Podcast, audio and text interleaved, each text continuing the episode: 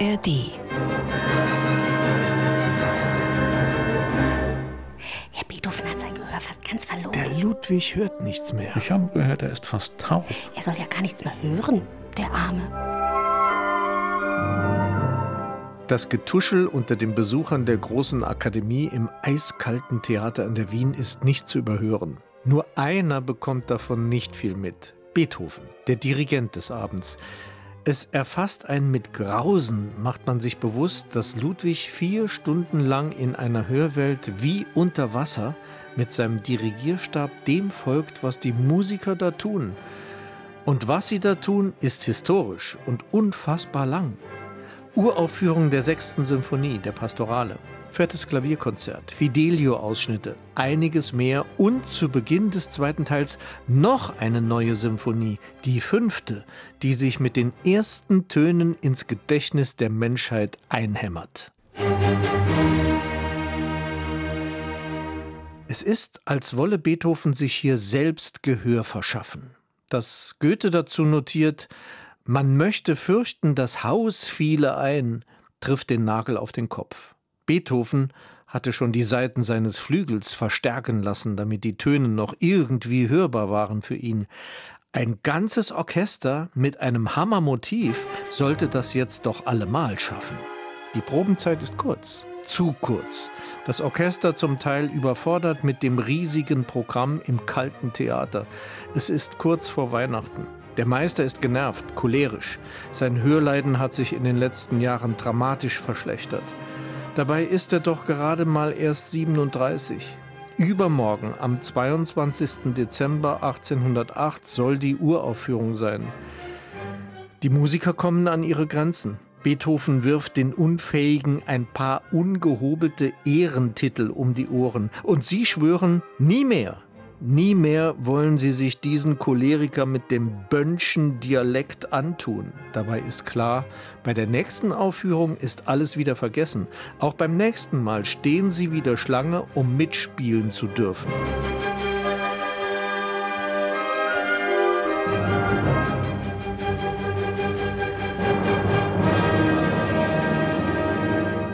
Beethoven hatte schon einige Jahre zuvor Material für die fünfte gesammelt. Aber das Kernelement, der Brennstab sozusagen, das sind diese drei kurz gehämmerten Töne auf G und ein langer vierter Ton auf S danach.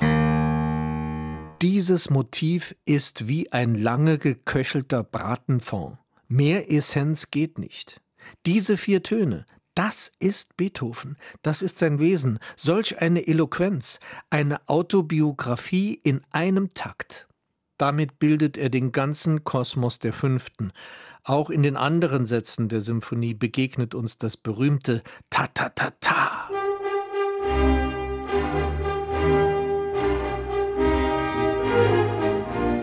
Und im vierten Satz treibt er mit dem Viertonmotiv Da-Da-Da-Dam den Siegeszug nach vorne. Davon bekommt das Publikum im Theater allerdings nicht so viel mit, denn das Orchester ist ziemlich desorientiert nach nur einer Probe des Gesamtprogramms. So, jetzt kommen wir doch mal zur Sache. Genauer gesagt zur Interpretationssache. Interpretationssache. Interpretationssache. Interpretationssache. Interpretationssache. Aufnahmen im Vergleich. Der Musikpodcast mit Roland Kunz. Wie gehen verschiedene Dirigenten zu verschiedenen Zeiten an diese Partitur, an dieses Hammermotiv? Ja klar, es wird auch Schicksalsmotiv genannt, denn der Beethoven-Freund und Biograf Anton Schindler hat irgendwann mal notiert, Beethoven hätte ihm auf die Frage, was denn diese ersten vier Töne aussagten, geantwortet, hier klopft das Schicksal an die Tür. Daher der Beiname Schicksalssymphonie. Ja, ob das jetzt den Tatsachen entspricht oder nicht, darüber wurde immer wieder gestritten. Für mich ist das jedenfalls ein Hammermotiv in jeder Hinsicht, ein Hammer-Schicksalsmotiv. Und wie ist das für euch? Hört ihr da auch das Schicksal anklopfen? Schreibt mir doch gerne mal, was ihr mit der fünften verbindet. An interpretationssache.sr.de. Wie Beethoven damals daran gegangen ist, wissen wir leider nicht, aber er hat die Noten mit sehr genauen Angaben hinterlassen. Hier sind vier unterschiedliche Aufnahmen. Zunächst nur die ersten acht Töne. Karajan 1962.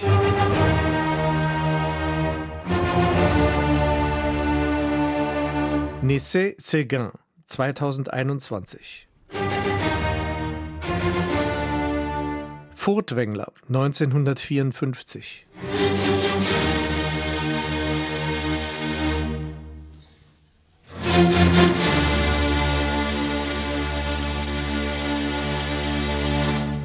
Norrington 1988.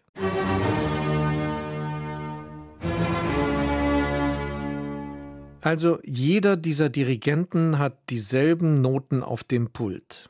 Aber was liest der Einzelne da heraus? Jeder hat seinen eigenen Background, seine eigene Vorstellung. In den Show Notes haben wir für euch wieder alle Angaben zu den verschiedenen Versionen reingepackt. Die Nummer 1, Herbert von Karajan, der Klangfanatiker, die Ikone, der Inszenator, der Pilot, der Yachtkapitän, der Rasende, der einmal auf die Frage antwortete, welche Sinfonie für ihn die schönste sei, die eines Ferrari V12. Wow, da hört man diesen Beethoven doch wieder ganz anders. Das ist volltönend, satt, stark und teilweise sogar rührend. Karajan setzt mit den Berliner Philharmonikern 1962 ein fettes Zeichen. Beethoven wird hier in der Tat zum polternden Choleriker. Kurze Besänftigungen können ihn nicht davon abhalten, immer wieder in Ausbrüche zu verfallen, die die Kraftreserven des Orchesters bis an die Grenzen fordern.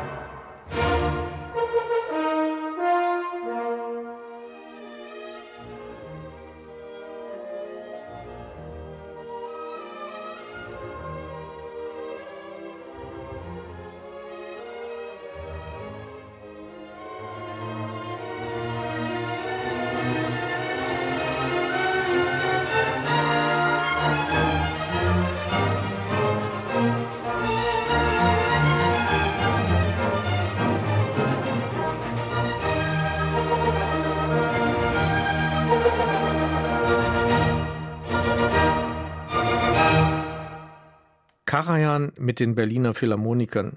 Und nun die zweite Aufnahme aus dem Jahr 2021. Das kleiner besetzte Chamber Orchestra of Europe unter Leitung des Kanadiers Yannick Nessé-Séguin, der bisher vor allem als Chefdirigent des Philadelphia Orchestra und als Musikdirektor der Met in New York im Fokus der Orchesterwelt stand.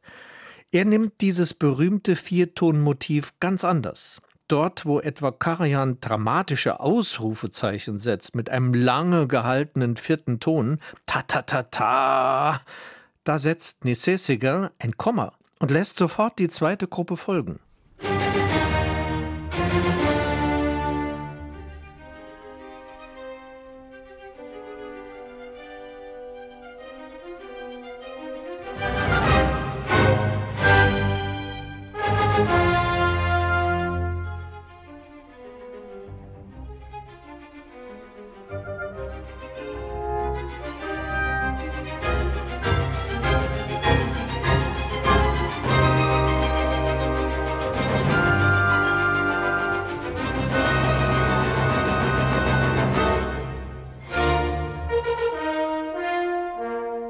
Immer wieder kürzt er die langen Töne ein. Dadurch, dass er die leisen Passagen sehr zurücknimmt, fast schon mysteriös, arbeitet er die starken Kontraste dieser Partitur heraus.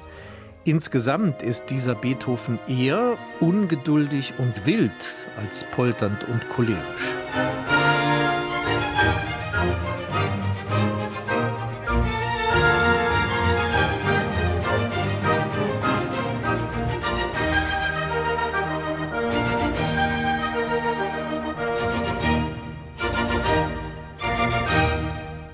Nach dieser jungen Aufnahme mit dem Chamber Orchestra of Europe unter Yannick Nissé-Séguin gehe ich jetzt mal die Treppe runter ins Archiv historischer Aufnahmen. Finde ein altes Band mit den Berliner Philharmonikern. 23. Mai 1954. Dirigent Wilhelm Furtwängler. Eine der letzten Aufnahmen vor dem Tod des damals 68-Jährigen, dessen Beethoven-Interpretationen einige große Bewunderer heute noch als Jahrtausend-Interpretationen bezeichnen. Die Callas etwa sagte mal, für mich war Furtwängler Beethoven. Tja, wenn das so ist, dann war Beethoven so. Musik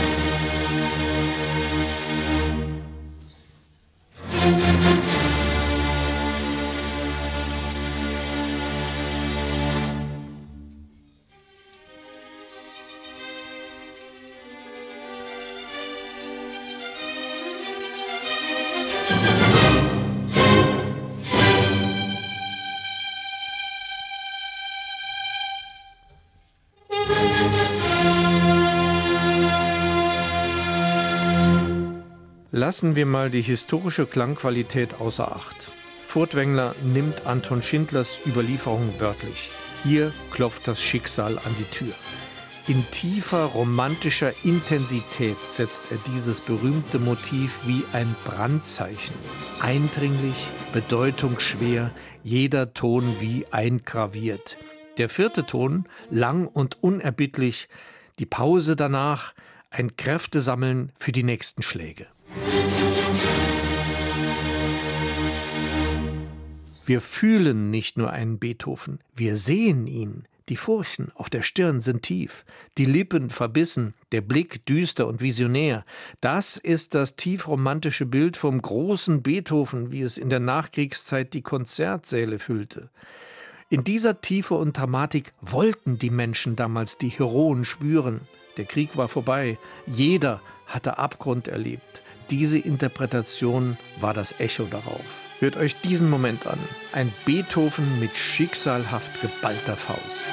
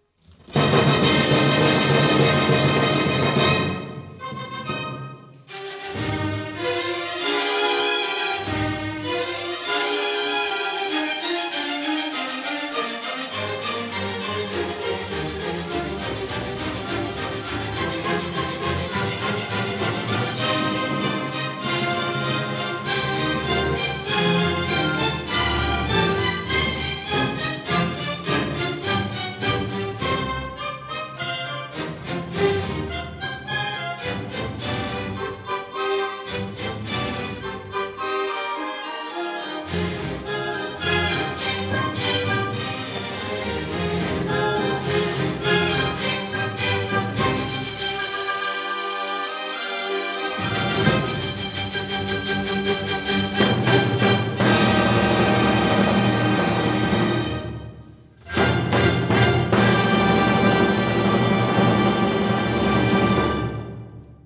Wilhelm Furtwängler mit den Berliner Philharmonikern 1954, sechs Monate vor seinem tödlichen Herzinfarkt.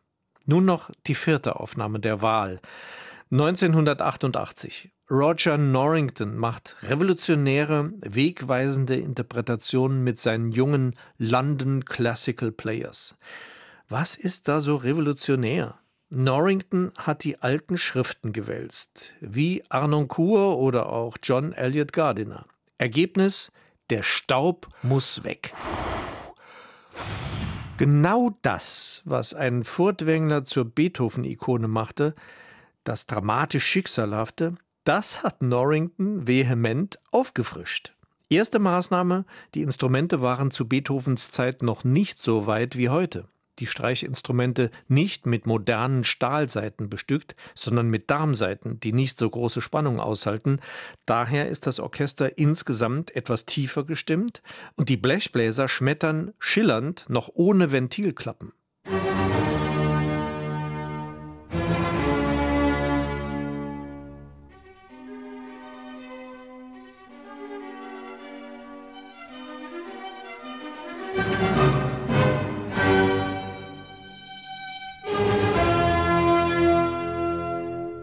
Das ist aufregend im doppelten Sinne.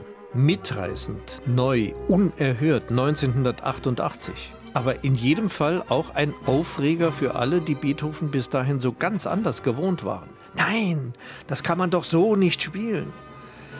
Und da kommen wir zur zweiten Maßnahme dieser Interpretation. Sie ist unberechenbar, leichtfüßig, ausgedünnt, schnell, kompromisslos.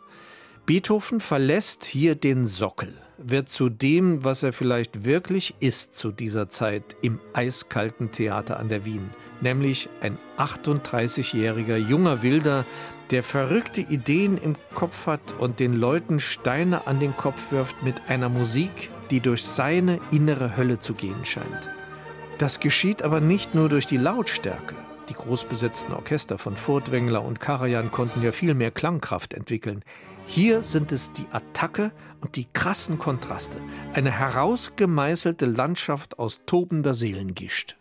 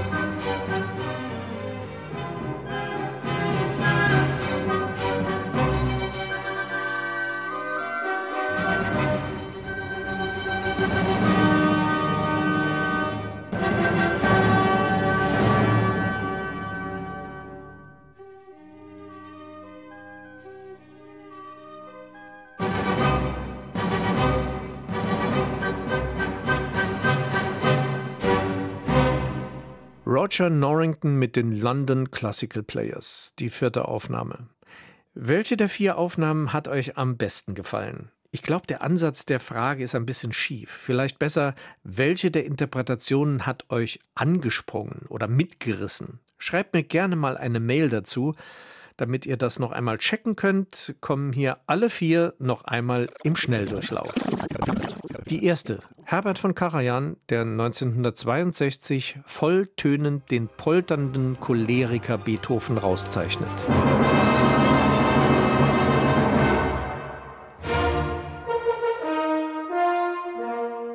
Die zweite Aufnahme, Yannick Nessé-Séguin mit dem Chamber Orchestra of Europe 2021. Ein ungeduldiger, wilder Beethoven.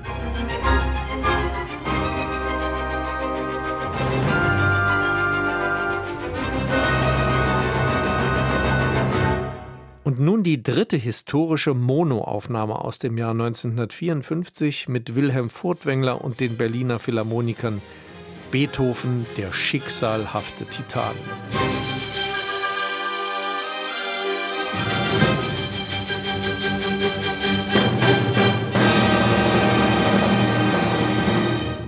Nach Furtwängler die vierte Aufnahme. Roger Norrington mit den London Classical Players 1988 mit historischen Instrumenten. Die tobende Seelengischt.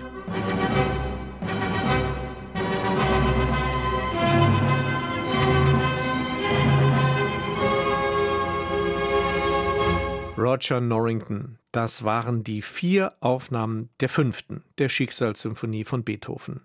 Schön, dass ihr Interpretationssache, dem Musikpodcast von SR2 Kulturradio verfolgt. Wenn euch diese Folge gefallen hat, dann abonniert doch gerne diesen Podcast und hört euch die anderen Folgen an. In Folge 1 verrate ich euch zum Beispiel, was Rührei mit Yesterday von den Beatles zu tun hat. Und wie immer am Ende der aktuellen Folge spiele ich euch eine Version ganz. Und ihr wisst ja, keine Wertung, alles Interpretationssache. Wie sagte Goethe zur fünften von Beethoven, man möchte fürchten, das Haus fiele ein. In diesem Sinne habe ich mich heute für die Aufnahme von Herbert von Karajan entschieden, 1962 mit den Berliner Philharmonikern.